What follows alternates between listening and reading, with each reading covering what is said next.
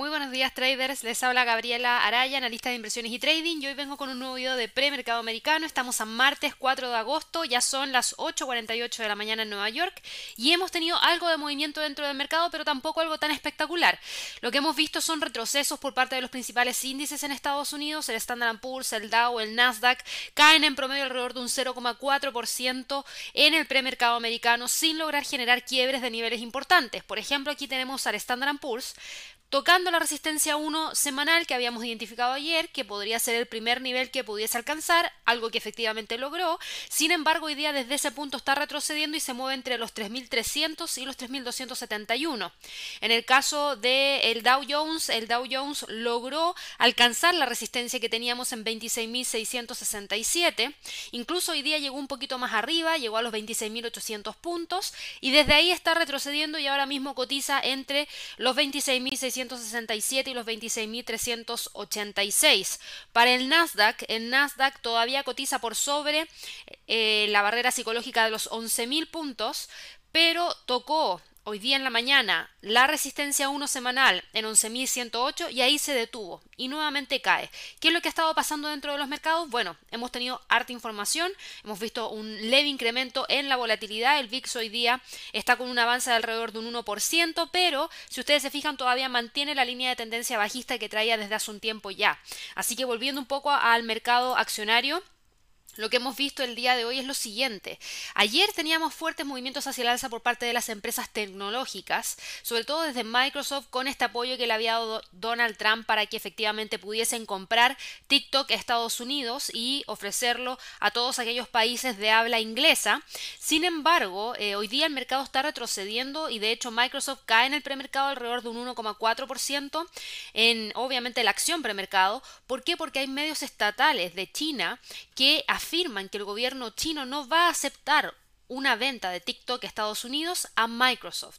Recordemos también que hemos conocido que el presidente Donald Trump, por su parte, había dicho que los Estados Unidos debería recibir una parte de la posible compra que se realice y obviamente esto podría generar también algo de, de, fluctuación dentro del mercado y aparte de esta complicada situación, que es la que estamos viendo ahora, en donde nuevamente se enfrenta China versus Estados Unidos, el presidente Donald Trump dijo que está considerando órdenes ejecutivas para tratar de detener los desalojos de inquilinos que no son capaces de pagar la renta y reducir también los impuestos sobre la nómina si el Congreso no puede superar las diferencias sobre el proyecto de ley de alivio del coronavirus, que es lo que han estado conversando desde la semana pasada.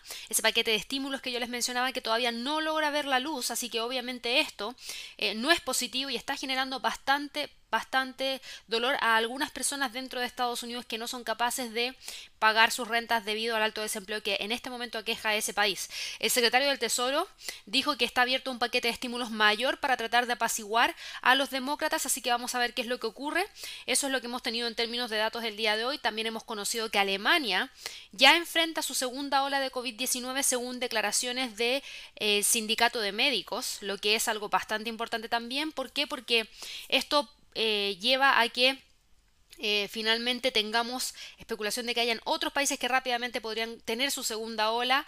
Eh, el sindicato de médicos dijo que ya están en este segundo repunte y que existe el peligro de que ante el deseo de volver a la normalidad y de terminar con las medidas de contención, se eche por tierra el éxito que había tenido Alemania hasta este momento de lograr contener el virus. Así que obviamente llamaron a los ciudadanos a seguir respetando las medidas de distanciamiento social, de higiene, a continuar usando las mascarillas Así que esto es algo bastante importante porque el número de casos confirmados de Alemania aumentó el día de hoy en, 879 eh, y eso es algo bastante importante en términos de crecimiento en las últimas 24 horas. Así que Obvio, eso trae también preocupación dentro del mercado.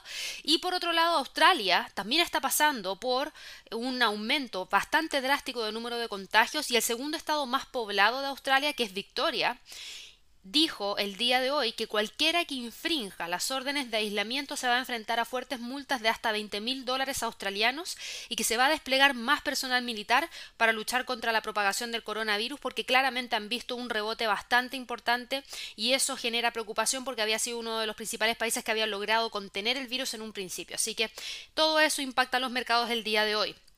En términos de calendario económico, lo único que hemos conocido hoy día, muy temprano en la mañana, fueron las cifras de la variación del desempleo en España, que cayó obviamente drásticamente, y las cifras de índices de precio al productor en la zona euro, un dato que en términos mensuales creció de menos 0,6% a 0,7%, y en términos anualizados eh, tuvimos una caída menor que la que habíamos tenido el mes pasado y menor a lo esperado por el mercado, quedando menos 3,7%.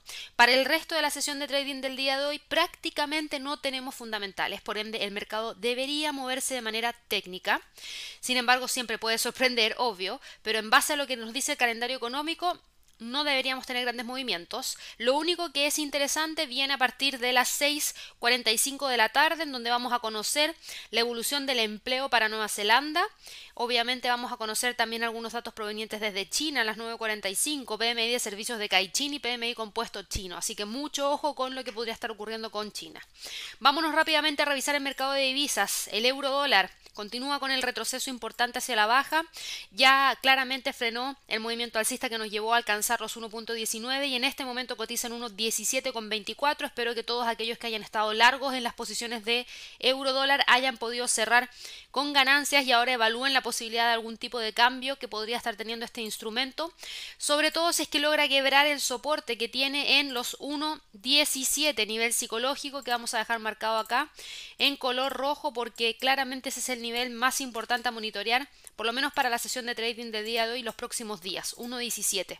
Para la libra dólar, la libra dólar también frenó el movimiento hacia el alza, inclusive ese rompimiento que tuvimos de las líneas de tendencia bajistas claramente fue un falso rompimiento y hoy día nuevamente cae con fuerza, un retroceso de menos 0,68%, rompe el pivote semanal, rompe los 1,30 y ya nuestro próximo nivel de soporte lo tenemos en 1,2950 y luego de eso los 1,29 como nivel psicológico, así que mucho ojo con lo que pueda estar ocurriendo con la libra dólar.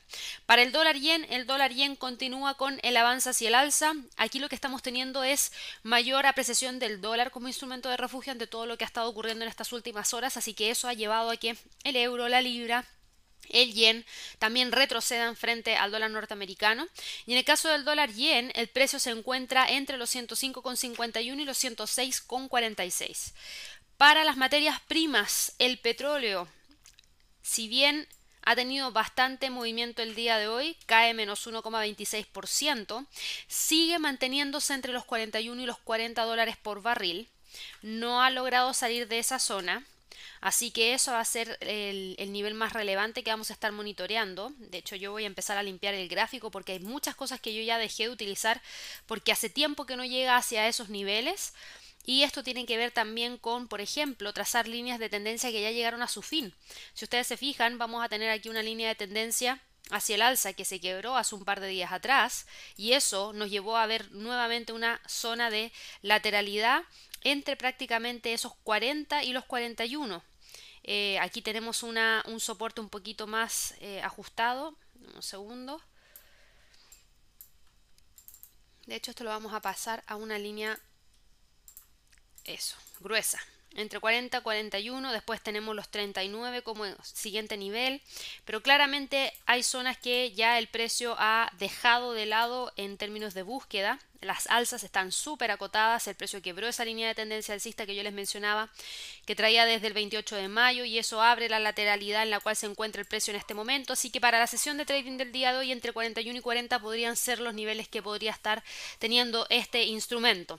Para el oro, a pesar de toda la incertidumbre, el oro no ha logrado continuar con fuerza hacia el alza, todavía se queda por debajo de la zona de los 2000. Fíjense en lo siguiente, si bien hoy día retrocede, todavía tenemos tendencia alcista por parte de este instrumento, todavía cotiza por sobre el pivote semanal, todavía se mueve por sobre los 1972, así que Todavía podría llegar hacia los 2000 sin problema, pero para eso necesita un motor más fuerte que rápidamente lo haga subir y cuando lo haga va a ser súper rápido. Así que no, no, me, no me cabe ninguna duda de que podría hacerlo, pero necesita ese gatillante que empuje el precio hacia el alza de manera rápida.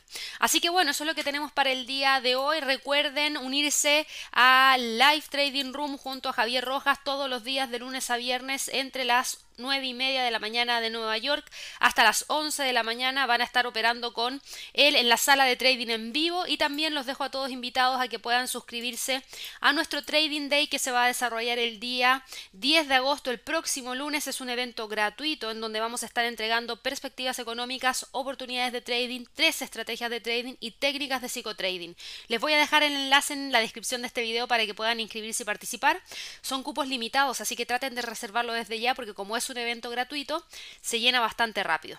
Así que bueno, espero que todos tengan una excelente sesión de trading. Nos vemos mañana en un nuevo video de premercado americano. Hasta luego.